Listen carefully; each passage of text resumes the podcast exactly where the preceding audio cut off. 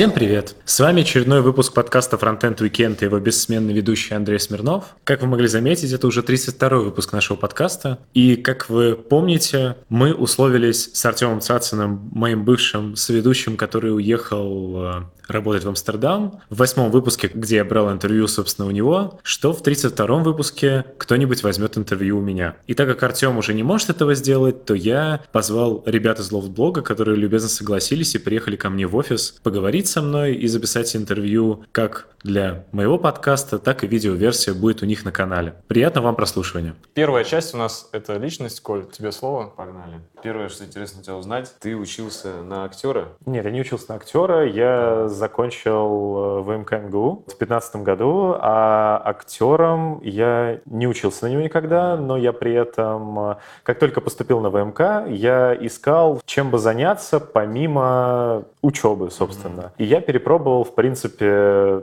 все и выбрал потом, оставил то, что мне понравилось. То есть я был таким на первом курсе, таким глупеньким активистом, который вот везде пытается ткнуться, и вот, возможно, где-то получится. Помогал в правкоме в МКМГУ, пытался играть в КВН, но потом понял, что это совсем не мое. И вот я пошел в студенческий театр в МКМГУ, вот тогда как раз был набор, и там я остался, там мне понравилось, и там я играл на протяжении пяти лет, которые я учился, и еще после этого, где-то пару лет, э, как только я закончил, я еще им помогал, иногда редко уже, потому что я работал на full тайм но принимал участие в спектаклях. Сейчас это как зритель, э, ну, потому что я в какой-то момент э, стоял выбор пойти дальше, вот после ВМК и получать второе высшее образование в театралке, либо работать уже активно прям вот программистом и идти дальше. Я думал в какой-то момент, что, возможно, стоит пойти в театралку, там, на актера, стать вторым Ургантом. И я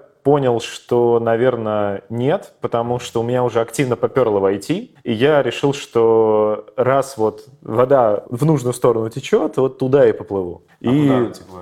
Она текла, что, что у меня уже на первой же моей работе все пошло довольно успешно. Я начал работать уже на третьем курсе. Я на третьем курсе совмещал работу и учебу в МК. Подожди, вот в да. итоге на кого ты учился в МК? А, вычислительная математика и кибернетика. Я учился, я математик, системный программист. Ага. Да. И ты на третьем курсе уже пошел работать туда? Я пошел работать программистом а, в туроператор. Фронтенщиком сразу? Нет, я пошел ага. просто программистом. Ну, сейчас бы это, тогда не было такого понятия. Это, сейчас это можно было назвать фуллстек разработчиком. Я был единственным человеком, отвечающим за сайты... Вебмастер. Да, этого туроператора. Я программировал на C-Sharp, программировал на JavaScript. Ага. Там я провел по-моему, полтора года примерно. Потом этот туроператор, наступил кризис в стране, это, я не помню, какой это был год, и все. И вот оно все накрылось, и туроператор начал закрываться, Э, там пошел уже процесс, когда, когда приходят э, какие-то чуваки и пытаются сделать так, чтобы красиво э, закрыть компанию, да. Понятно. То есть и ты снимал стресс, выступая в театре в эти моменты? Да, я выступал в театре в эти моменты тоже. Слушай, ну, да. и смотри, вот самое интересное, это мы стараемся разбивать стереотипы классических айтишников, да. то есть полных таких я абсолютно не... скучных. Да, да, да. Вот ты вот не такой. Я абсолютно не классический айтишник. Да, и да. вот объясни, как тебе это вообще пригодилось, это театральная деятельность в жизни ну, в работе? Или это вообще никак тебе не пригодилось, слушай, и ты не рекомендуешь никому? Пригодилось что? А вот Учеба? ты занимался активно разной деятельностью помимо программирования, особенно театральная деятельность. Угу. Да? Потому что у меня была потребность э, в самовыражении. Угу. То есть мне нравится выступать на сцене, мне всегда это импонировало, я везде искал возможность как бы вот эту свою частичку души выразить перед публикой. И так вот получилось, что был театр. Сейчас я эту же в какой-то момент частичку души в себе откопал и понял, что почему бы не делать э, там подкасты, выступать э, на мероприятиях, там, метапах с докладами и так далее. Слушай, ну смотри, у каждого человека бывает какой-то период, да, он взвешивает, типа, вот, меня к чему-то тянет, но это, возможно, денег не приносит. А вот есть, допустим, IT, там много денег, пойду-ка я туда, а для души буду там, угу. в театре. У тебя так было или ты... Ну, слушай, нет, наверное, нет. Потому что я в театре играл, потому что мне это нравилось. И потому что у меня было на это свободное время. Как только свободное время на это не было, я уже адекватно прекрасно понимал, что театр — это, наверное, не то, на что я потрачу всю свою жизнь. Потому что нужно в этом суровом э, мире как-то расти, развиваться, и это нужно делать, на мой взгляд, в театре это делается Ну, понятно, Чуть сложнее, меньше да. шансов там зарабатывать. Ну, не то, что зарабатывать, а в принципе стать успешным. А, То есть дело в театре же дело не в заработке. Дело в том, что в какой-то момент тебя должны заметить, там, предложить тебе роль какую-то и так далее. И в итоге ты э, каким-то образом, там, один шанс из миллиона, что ты выстрелишь, тебе дадут там какую-то мелкую роль в каком-то сериале, в этом сериале тебя заметят, позовут на мелкую роль в фильме, потом тебя заметят на мелкой роли в фильме, и ты станешь, я вспомнил фамилию, вторым Козловским. А, В итоге, ты считаешь, тебе это как, хоть как-то помогло в работе твоей сейчас э, IT-специалистом монтаже? Безусловно, помогло, потому что я благодаря своим социальным навыкам быстро перерос позицию просто разработчика и стал уже... Сначала я стал ведущим разработчиком, затем я стал руководителем группы фронт-разработки, ну и так далее. То есть э, мои социальные навыки, они всегда приносили пользу в моей основной профессии, что было удобно, откровенно. Потому что, опять же, как ты сказал, я был нетипичным разработчиком, и это замечал не только я, но и мое начальство, коллеги, которые признавали, что я, возможно, я не считаю себя гением, э, гениальным разработчиком. Я оцениваю себя довольно критически, поэтому я бы сказал, что я сейчас э, разрабатывал бы, вот я сейчас сел, я разрабатываю, ну, не выше, чем на там middle plus. Я там даже вот для этих э, крутых сеньоров, наверное, не дотягиваю. Но именно социальные скиллы, они всегда меня вытягивали, потому что невозможно быть крутым во всем. Если мне от э, природы дано, что я такой вот и могу взаимодействовать с людьми, это моя фишка, то я начал этим пользоваться, но в сфере IT. Ну, ты понял, что ты можешь общаться и с айтишниками, да, с, э, с кем многим тяжело общаться, обычным людям. Да, я могу общаться И с можешь айтишниками. общаться и там с руководством, и ты, грубо говоря, как такой переводчик с языка программистов на... Ну да, я по сути такой человек, который э, является неким, э, ну да, либо переводчиком, либо просто ретранслятором, который переводит э, волны, которые поступили на одной частоте, в другую частоту, которая понятна и тем, от них получил, передал этим обратно. Я уже вижу такую ситуацию. У нас в компании тоже есть парень, похож на тебя, однозначно по каким-то качествам. И когда какая-то задница происходит, ну, то есть какой-то караул, форс-мажор, и такой парень, как ты, говорит начальству, все нормально, не беспокойтесь, все хорошо. Это Игорь, что ли? Да. Просто ты также, э, ты также, у тебя хорошо поставленный голос, уверенная речь, ты можешь э, Ну, слушай, да, ну, были такие же моменты, когда, например, э, я работал вот еще когда-то там уже давно, там в Рамле путешествиях я работал, например, и действительно была заказчик, которая иногда, вот она знала, что со мной можно поговорить, что я ей действительно расскажу о ситуации дел на проекте, и что я ей смогу доступно объяснить, и она мне писала там, ну вот, там, у вас релиз, там, я говорил, да, у нас релиз, она говорила, вам чем-нибудь помочь, может, там, я говорил, да нет, мы нормально, мы тут два часа еще попрограммируем, и все, релиз будет, Ага. не переживайте. Слушай, и вот знаешь, что интересно, хочу к чему подвести, как раз, чтобы мы перешли уже к следующему блоку. Как ты считаешь, растет потребность вот в таких людях, таких специалистах? Получается, это как IT-специалист, но который развит еще в других каких-то сферах, у него прокачаны софт-скиллы, да, э, социальные навыки. Растет потребность в enterprise, там, в больших компаниях в таких людях? Или, в принципе, достаточно там пару человек на компанию? Ну, слушай, это сложный вопрос, потому что, во-первых, э, что нужно понимать, такие люди, их много не нужно, Мгм. это раз. Во-вторых, такие люди, безусловно, нужны, э, потому что,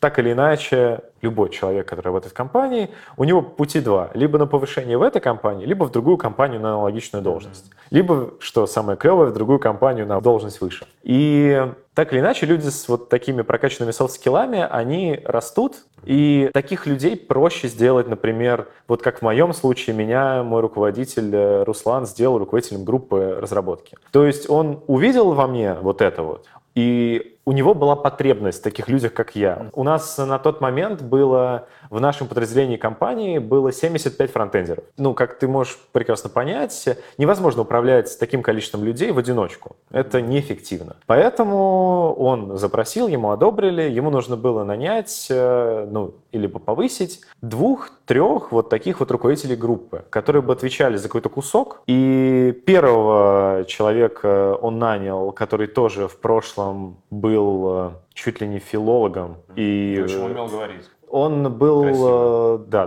тот- ну он не то, что даже умел говорить красиво, но он тоже, у него были прокачаны софт-скиллы. Плюс он на тот момент, э, насколько я помню, занимал э, еще, ну кроме своей должности, он помогал вести Хабр Мгм. Рамблера. Это было года два назад. И он вот был первым руководителем группы, я был вторым руководителем группы. Затем подтянулись... Мы вот как раз после этого нашли Артема, который, э, если вы не знаете, Артем в первых выпусках Цацин был моим соведущим подкаста Frontend Weekend. Сейчас он в Амстердаме программирует э, Да, в Букинге. живет. Ему привет.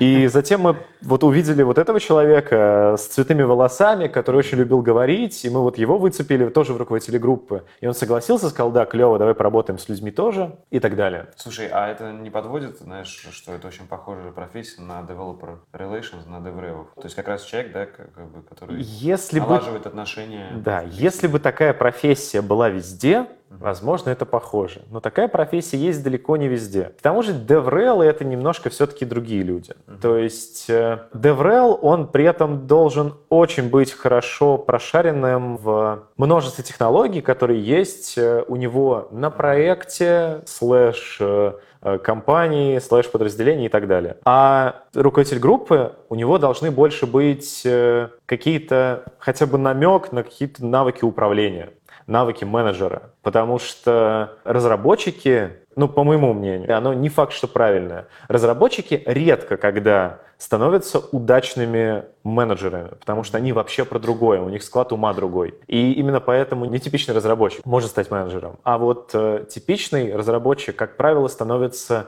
не самым удачным менеджером. То есть есть люди, и я знаю лично многих людей, которых повышали до э, руководителей, но которые при этом оставались вот типичными разработчиками. И они на позиции руководителя себя ведут абсолютно так же. Мгм. И из-за этого Переписывают код ну подчиненных. да, то есть они э, пытаются остаться разработчиками с мышлением разработчика на позиции руководителя. Так, соответственно, DevRel, э, обычный разработчик может стать DevRel, или все-таки это ближе к таким людям, как ты? Я думаю, что это гибрид. Это гибрид такого человека, как я, и гибрид э, более прошаренного разработчика. Опять же, я критически себя оцениваю, что я не гениальный разработчик.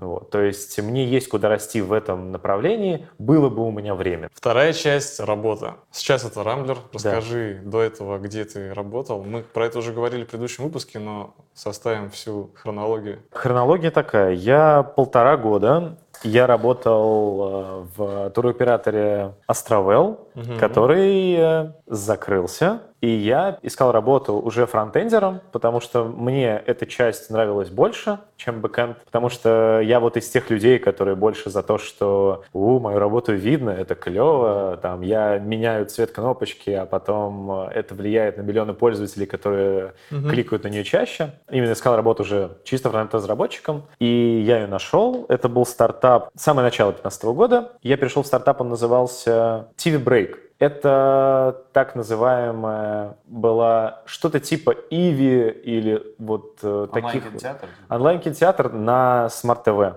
Мгм. Тогда был вот бум этих смарт-ТВ, и ты за подписку получал э, какой-то пакет каналов. Причем ты именно смотрел, не фильмы покупал, а ты покупал подписку и смотрел платные каналы. И что круто было, это приложение я писал на Бэкбоне. Этот, я помню тогда первый раз, когда я познакомился с Бэкбоном, Уроки на ноутбук смотрел тогда? нет, нет, никаких уроков не смотрел, я чисто читал статьи, я тогда вообще не думал о том, что на Ютубе есть какой-то такой контент. Но что было грустно, что это приложение, оно, вот мы его написали, оно выстрелило, все было хорошо, а затем наш начальник сказал о том, что давайте разработаем сайт. Сайт, на котором тоже за подписку можно будет смотреть каналы. И вот сайт мы написали, но сайт не выстрелил. И, к сожалению, эту компанию через полгода тоже покинул. И тут совпало очень много прям Это в каком факторов. городе было? Москва. Москва. Все Москва была. Я вот как э, в четвертом классе оказался в Москве, и я так в Москве и э, работал, и, Мгм. и жил. И в середине 15 года я получаю диплом в МКМГУ и одновременно еще работал. И вот тут уже было раздолье. То есть если за полгода до этого мне еще отказывали в каких-то крутых местах, говоря, что ну вы еще студент, учитесь на очном отделении, мы вас не возьмем, ну то есть даже на собеседование меня не звали, то тут всех проперло. Меня позвали в Тинькофф, в Mail, в Рамблер и так Ты далее. разместил просто резюме и пошли приглашения? Да, да, я разместил резюме и пошли приглашения очень активно. И, то есть ты реально выбирал. Я реально выбирал. Почему Рамблер? Потому что мне очень понравился мой руководитель. Я из тех людей, которые выбирали из примерно одинаковых условий. Ну, то есть понятно, что там в мейле парковка бесплатная, башня это красивая. В Тинькове на тот момент, я помню, мне запомнилось, что тогда они еще сидели в офисе, где Касперский, и тогда мне очень запомнились эти переговорки. У них не называются как богатыри, то есть там без переговорка Илья Муромец, переговорка Добрыня Никитич, и там все было вот в этом очень русском стиле, и это запомнилось. Но при этом э, в Яндекс я не ходил, я даже не пытался, потому что мне казалось, что я еще до Яндекса не дорос. Как ты не дорос? Это именно было что-то психологическое. Мне казалось, что в Яндексе мне сейчас делать нечего, и поэтому просто я знал, у меня были друзья из э, Яндекса, и я думал туда пойти чуть позже и так Ой, далее. Интересное размышление. Давай тогда э, вот о чем поговорим. Москва. Здесь э, возможности работать в самых топовых компаниях. Да. Мы уже перечислили Яндекс, Mail.ru, топовые. Рамблер, Тинькофф. Тинькофф. Да. Что здесь еще? Альфа-Лаб. Как, что еще упустил? На Альфа-Лаб, да, Авито, да. По-твоему, по крутости первые три ты кого бы назвал? Ты же в этой Ну, теме сейчас хорошо. Слушай, я бы, наверное, назвал... э, Мне очень нравится, куда растет Авито, это раз. Соответственно, Рамблер точно ходил бы в эту тройку, потому что я считаю, что... Очень многие недооценивают Рамблер. То есть очень многие за глаза говорят, что здесь, э, ну, как бы, что может быть крутого в Рамблере, а потом сюда приходят и говорят, ничего себе, я не думала, что у вас настолько круто, что у вас шикарный офис, э, что у вас так много крутых проектов. Поэтому Рамблер, конечно же, и я думаю, Яндекс все-таки. Ну, то есть Яндекс все-таки держит планку качества, и... А как же Mail.ru с их ВКонтакте? Не знаю, что-то я про них стал забывать, э, в принципе, и как-то вот душа не лежит в их сторону. Они как-то вроде как должны быть на слуху, но при этом они почему-то не так на слуху. То есть, возможно, у них э, не так круто работает как раз developer э, relationship, как у других компаний. Но уже Mail.ru, мне кажется, начал немножко ну, то ли сдавать, то ли, в принципе, миг затишье перед бурей какой-то. Но Я на самом деле слышал, что в Mail.ru сейчас настолько много людей, что им уже двух башен не хватает. Поэтому... Ну, построят еще одну башню. Хорошо, такой вопрос тебе. Да. Хочется, чтобы ты ответил на него максимально откровенно, потому что видео останется в лонах истории.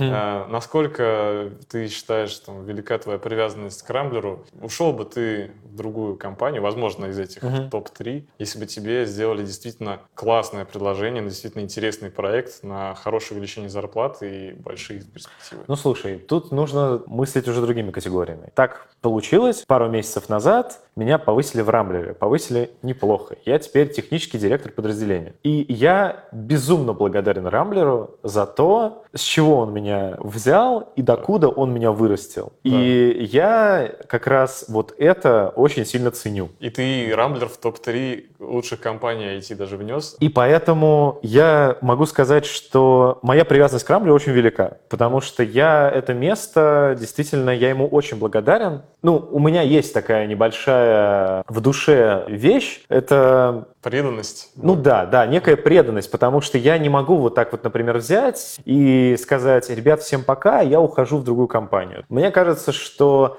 все-таки есть э, вещи, за которые ты, э, ну, не обязан, но Благодарен. но ты, да, ты благодарен компании, и поэтому ты продолжаешь служить на благо этой компании. Да, и в компании это очень удобно. Но тем не менее, год, допустим, ты еще отдашь э, должное Рамблеру, Да. и тебе приглашают работать в Facebook. Ну, слушай, безусловно, я смело могу сказать, что я еще довольно молод, и у меня еще все впереди. Я могу сказать, что наверняка я не всю жизнь проработаю в Рамблере. То есть э, я, как минимум, мне бы хотелось, э, действительно, когда я уже состоюсь в Москве, в России, как, э, ну, там, условно, до какого-то уровня дорасту, Мгм.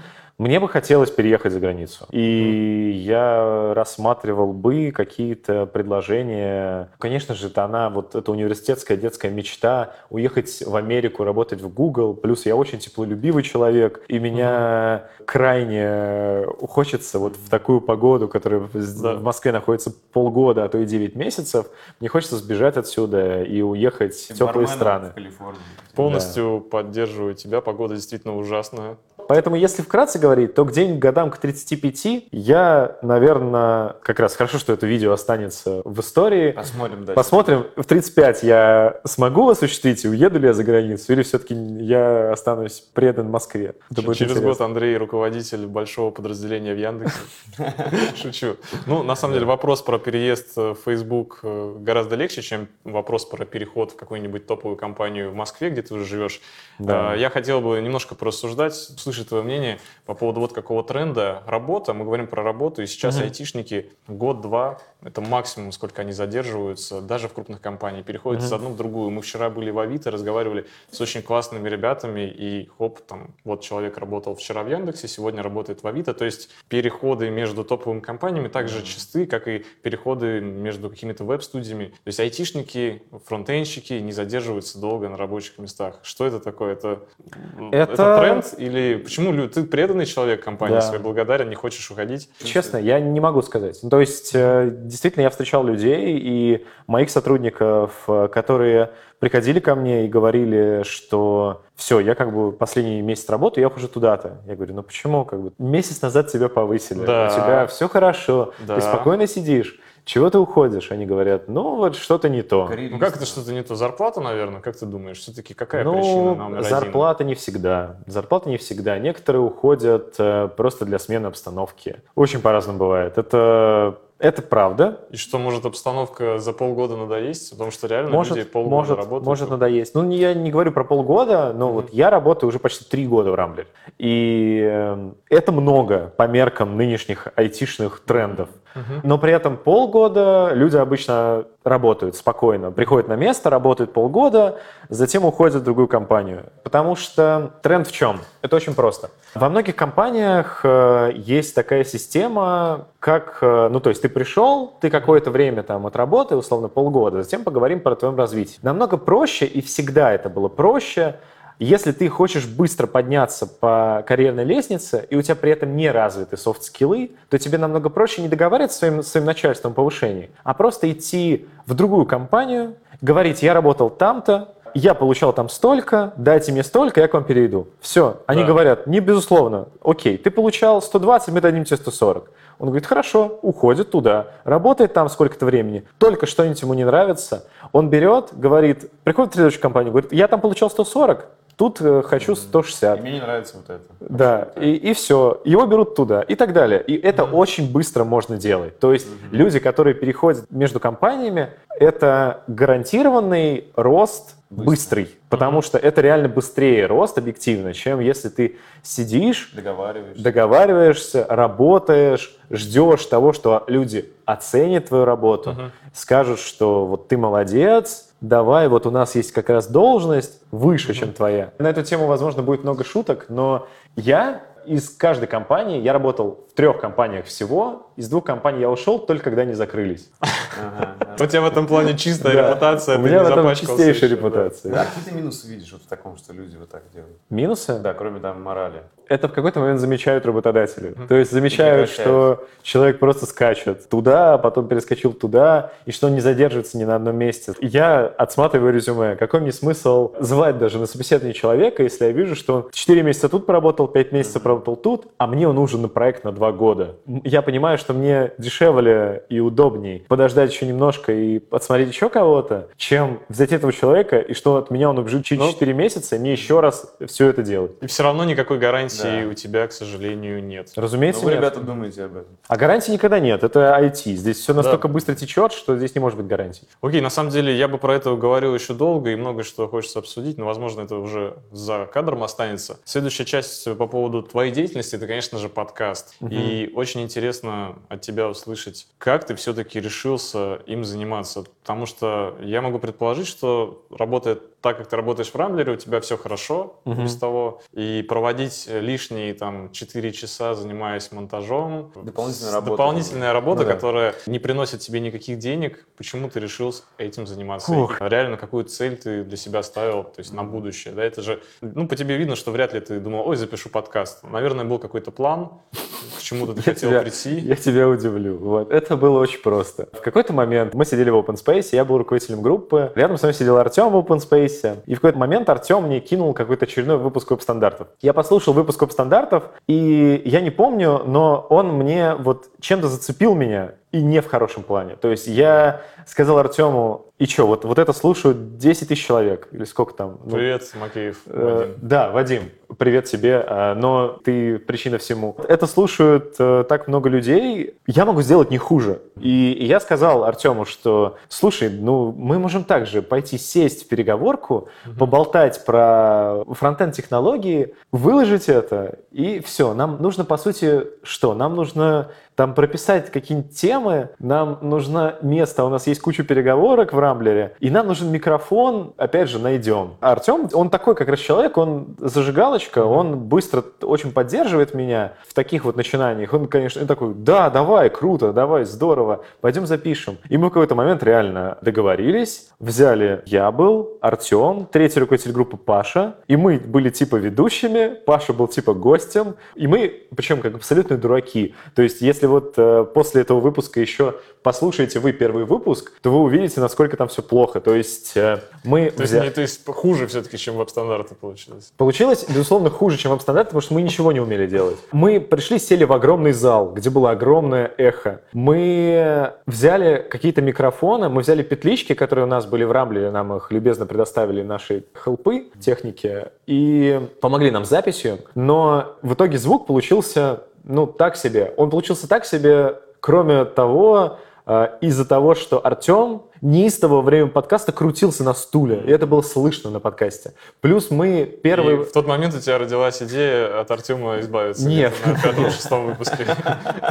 Нет, на, на самом деле я сейчас расскажу, это интересная история. И в итоге самая первая редакция этого выпуска у нас, э, так как я еще тогда монтировать даже не пытался и не умел, у нас был коллега, который нам помог это первый раз монтировать, и мы, Артем придумал наложить фоном музычку.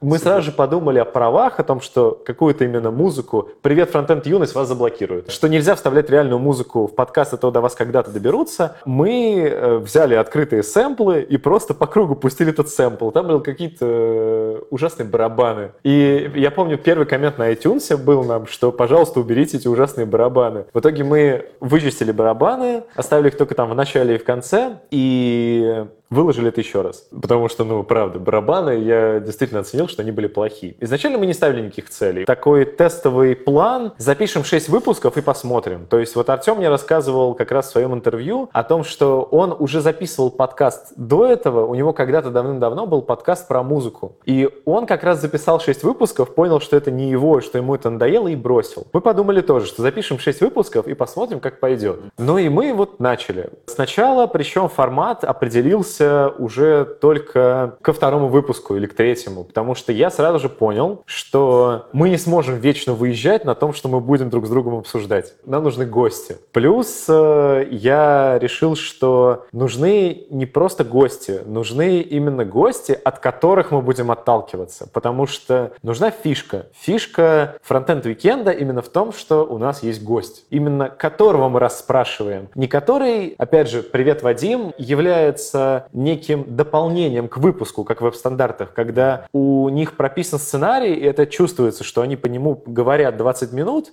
а потом 10 минут обсуждают с гостем, видимо, либо прописанную не так заранее часть, либо импровизацию. И гость вот в эту часть, в первую, вообще почти не вступает. В итоге мы именно продолжили опираться на гостя, начиная с третьего выпуска. Ой, третий выпуск это была беда, потому что я помню, что я позвал Сережу Попова. В тот момент я как раз выступил на Moscow CSS с докладом про оптимизацию шрифтов. Это был организатор Moscow CSS, я как раз у него выступил. Я ему чисто написал, я помню, в пятницу, потому что нужно было что-то записать, а у меня не было выпуска никакого. Я ему написал, говорю, слушай, можешь можешь завтра в субботу приехать в Рамблер, я приеду в Рамблер, и мы с тобой запишемся. И он сказал, да, не вопрос. И он приехал, мы записались. Причем в чем беда была? В том, что первые несколько выпусков у нас э, был каждый раз разный звук. Мы писались на разные микрофоны, мы экспериментировали. Пока к какому-то пятому, что ли, выпуску мы, наконец, не нашли нужный микрофон. Это был микрофон моего коллеги-аналитика, а ныне менеджера проекта Тимура, который мне любезно предоставил в бессрочную аренду такой миниатюрный диктофон Zoom H1. На который мы писались. На который мы писались, да. На него еще была такая смешная штучка, ну вы помните. Я,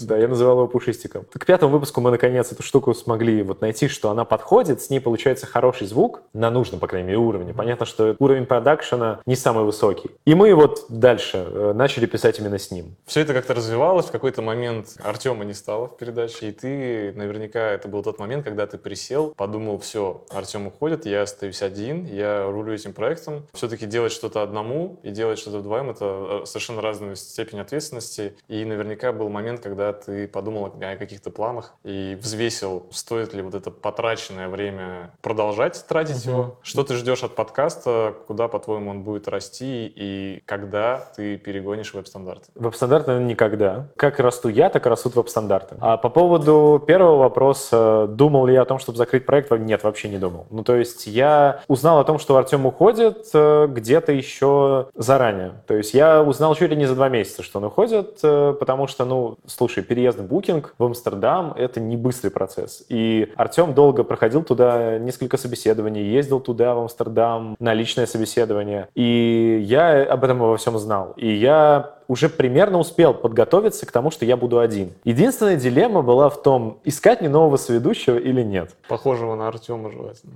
С такими же цветными волосами. И я думал, у меня было несколько вариантов. Я списывался с людьми, мне предлагали, что давай я буду соведущим. Кто-то вообще шутил, что давай ты устроишь кастинг соведущих во Frontend Weekend. Но в итоге я понял, что это неудобно по двум причинам. Мне нужен человек, который... Я, как правило, записываюсь в Рамблере, кроме конференции конференций. Поэтому мне нужен человек, который тоже будет работать в Рамблере. Потому что одно дело, когда гость приезжает, и нужно договориться только с гостем, когда он приедет. Другое дело, когда мне нужно было бы договариваться помимо гостя еще и с соведущим, чтобы он в то же время приехал в Рамблер. Это дополнительные накладки, которые случались периодически. То есть я помню, у меня, например, один выпуск реально сорвался просто потому, что я действительно спускался по лестнице в Рамблере, подвернул ногу так, что меня увезли на скорой. У меня там чуть ли было не микроразрыв связок. И я реально лежал дома и понимал, что я не могу добраться до Рамблера. Хорошо, что я не вспомнил эту историю, когда я снимал экскурсию и шел спиной по этой лестнице Да-да-да. вниз. Я просто физически не мог дойти до Рамблера, доехать до него. Я работал из дома, сидел и понимал, что ну никак выпуска не У может тебя какая-то случиться. мистическая связь с Рамблером. Ты не записываешь подкасты в его стенах, ты не собираешься никуда из него уходить. Ну- А Почему не- нельзя было продолжить с Артемом писать подкаст удаленно, как это делают многие подкасты? Да. Тут у меня пунктик. Для меня, э, так или иначе, цель фронтенд уикенда — это не стать популярным, э, не прославить, не прославить кого-то. Это я знакомлюсь с новыми классными людьми. Я Но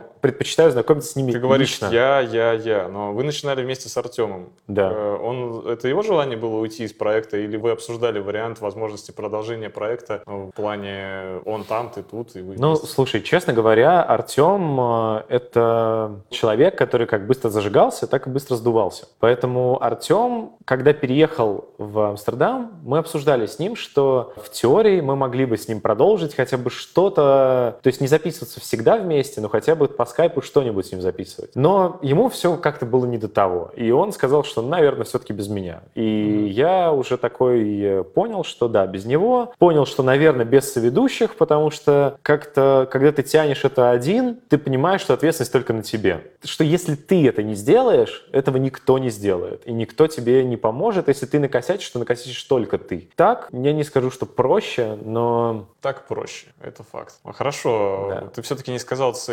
Ты сказал, что не является твоей целью, но не сказал, что я начал говорить... с новыми людьми. Да, я знакомлюсь с новыми классными людьми в IT. Мне интересно общаться с ними, мне интересно брать у них интервью. Искать в них какую-то подковырку, понимать, как люди оказались на том месте, на котором они сейчас есть. Хотя, казалось бы, ну, все начинали с разного, а при этом все попали вот в этот IT-мир Ну, из знаешь, разных это, мест. Тем не менее, это более-менее очевидные ответы. Хочется все-таки копнуть немножко глубже, потому что редко мы с такими гостями пишем передачу про подкасты. Мы поговорили уже с разными специалистами в области подкастов. Все-таки ты согласен с таким утверждением, что писать подкаст — это одна из возможностей дальше пойти, ну, открыть себе двери практически для развития своей карьеры. Это как двери в любую компанию в будущем. Для ребят, которые работают фронтенд-разработчиками, да. Для человека, который является техническим директором, нет. То есть ты думаешь, что в твоей карьере это не поможет? Нет, Ну, мне тогда, это- тогда уточняющий вопрос, Да. последний, потому что я уже не знаю, что спросить Да. тебя про выгоду записи подкаста. На какие-то коммерческие рельсы так или иначе это может выйти? Ну, слушай, я думаю, да. Я так или иначе хотел бы, чтобы время, которое я трачу на подкаст, чтобы оно хотя бы как-то компенсировалось. К примеру, э, возьмем того же Дудя, да? У него первый сезон, если ты помнишь, посвящен практически полностью Aviasales, да? То есть какой-то Мгм. есть некий генеральный спонсор. Вот к тебе приходит какая-нибудь компания, предлагает стать твоим генеральным спонсором. Все, что тебе нужно, это, допустим, в начале перед каждым подкастом упоминать «Летайте с Aviasales, мои любимые перелеты», что-нибудь такое. Ты почувствуешь потерю самостоятельности и какую-то, э, что ты прогнулся под коммерцию? Ну, слушай, когда я решил сделать розыгрыш на 500 подписчиков, я помню, Мгм. что для меня это была цифра, ого, 500 Мгм. подписчиков, вы там дали мне этот бесплатный курс на лофт-блоге, и я сделал этот розыгрыш, мне уже люди стали говорить, что я продался. Поэтому люди всегда будут говорить, что кто-то продался. Я в этом не вижу какой-то огромной проблемы, потому что для меня лично, я считаю, что если тебе действительно нужно как-то монетизировать свой подкаст, и э, ты действительно хочешь как-то окупать свое время, приобретать новое оборудование и как-то его развивать, лучше все-таки, если есть возможность грамотно это вставить,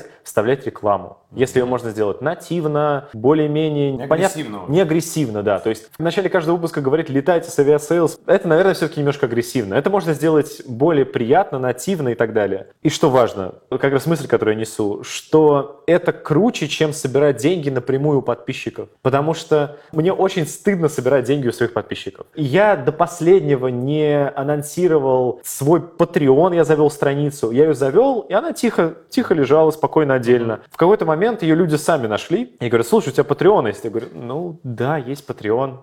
И Они такие, ну а что ты там не рекламируешь Чё, его? денег Я говорю, ну мне так неловко. Вот. А потом я уже Это актерское мастерство. да, а потом, а потом я уже понял, что, видимо, другого выхода на данный момент нет. Когда я увидел, что фронтенд юность э, уже окончательно поставила себя на рельсы вот этого донатерства, и когда мне уже люди стали писать э, в чатике, что забавно, фронтенд юности, а тебе можно кинуть Да, я куда-нибудь видел денег? эту переписку. Да, и я такой, слушай, ну не- нет, у меня ничего нет. Они такие, ну а как же, ну я хочу кинуть тебе денег. Я такой, ну, ну, ну ладно, я заведу. К Рамблеру приходит чувак.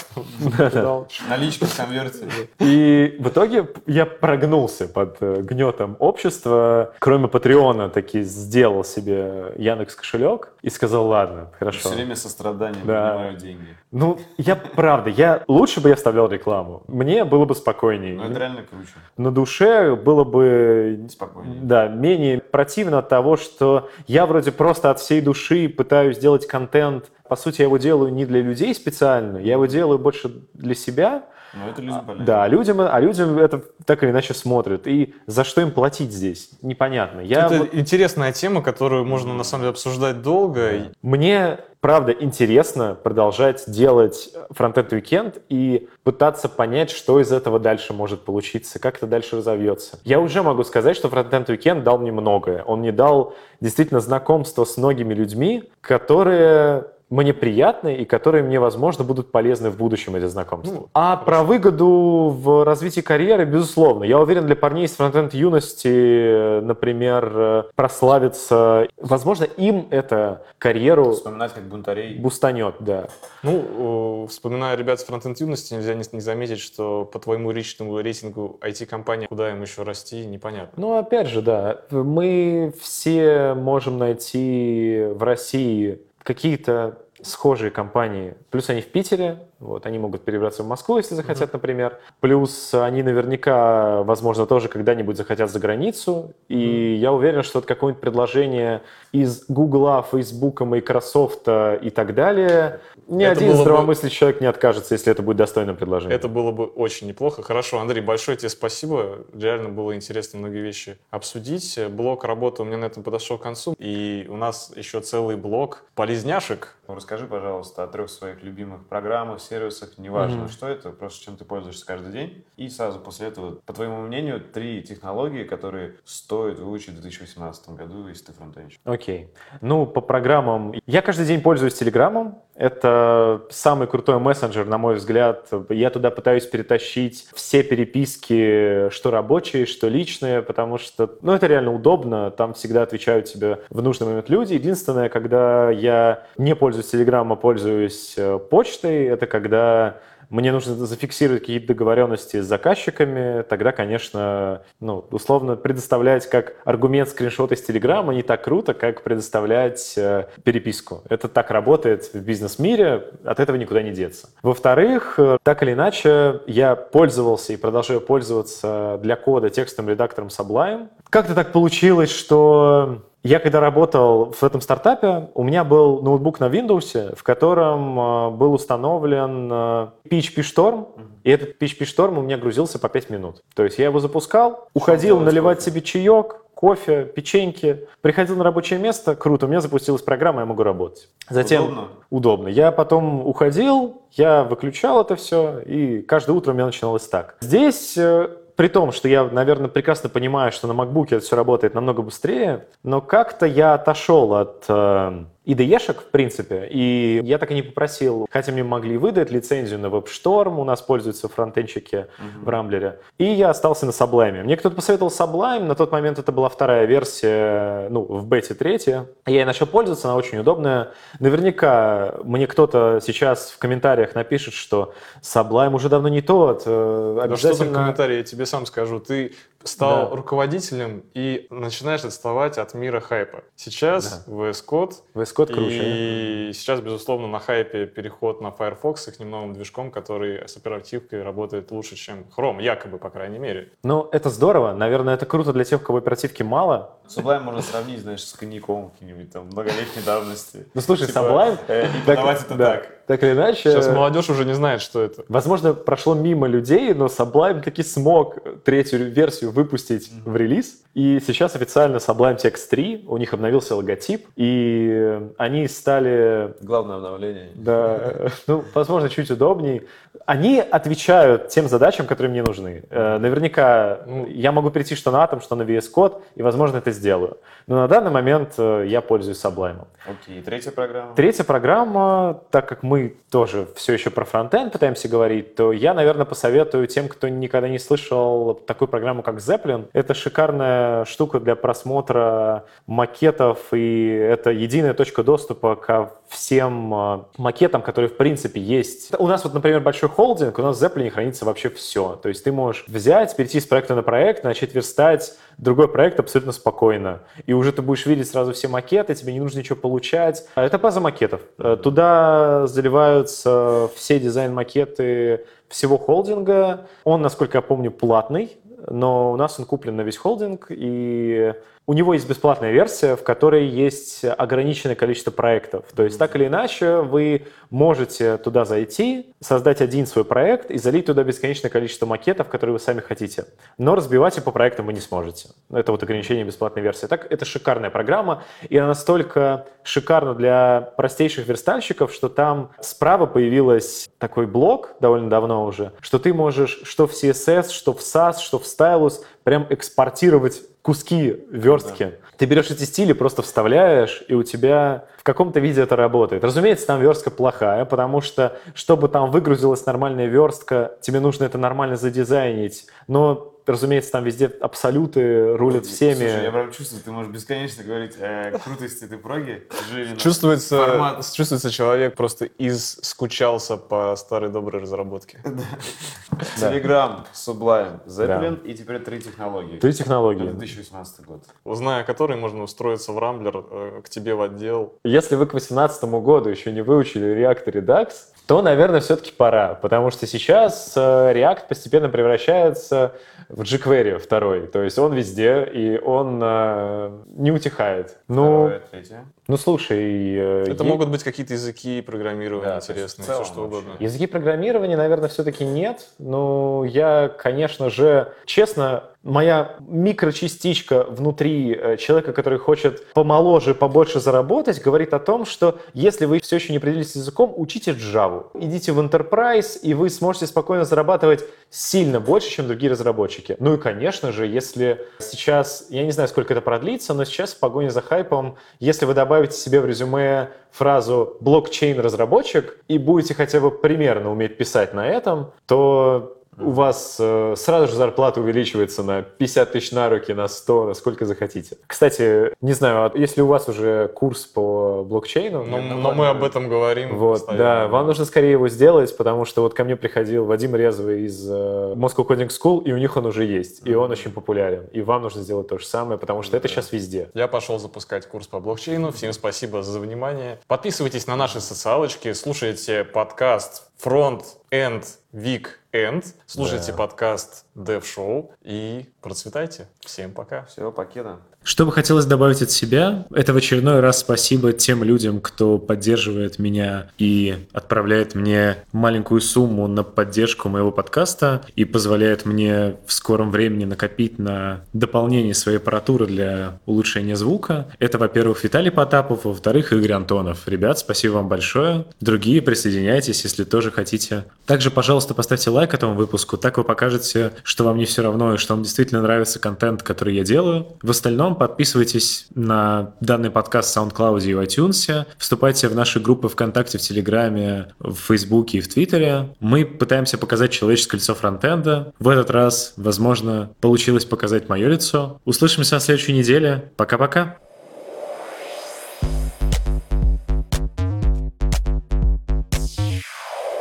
Мы не обсудили вообще с тобой твой внешний вид. А что с ним? Кстати, Ну, твой стиль, мы же говорили про личность. Мы Да. обычно спрашиваем про мы забыли про это, да. Просто не так много личностей, у кого про это стоит спросить. Ты в конце концов ходишь в рубашке и в стильных очках. Да, а Ой, обычно я- людей в свитерах или в каких-то Про очки, про очки я могу... Ну, это забавная история, ненавидел просто. Я ходил в ужасных очках до окончания школы. Это были ужасные очки, которые я купил за 3000 рублей. Я поступил в университет и дал себе клятву, что я поступлю в университет и перестану носить очки, буду носить линзы.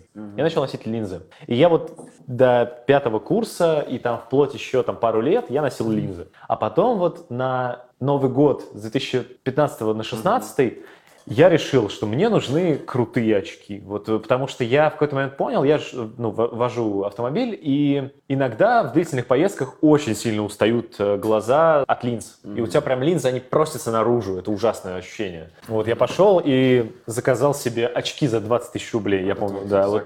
Эти очки, в них причем стекла выгнутые специально, то есть в них ощущение, что ты как в линзах тоже. То есть Блин, вот про что надо было у говорить. них, у них обзор такой тоже удобный. Все интересное потом уже, знаешь, загадывать. Да.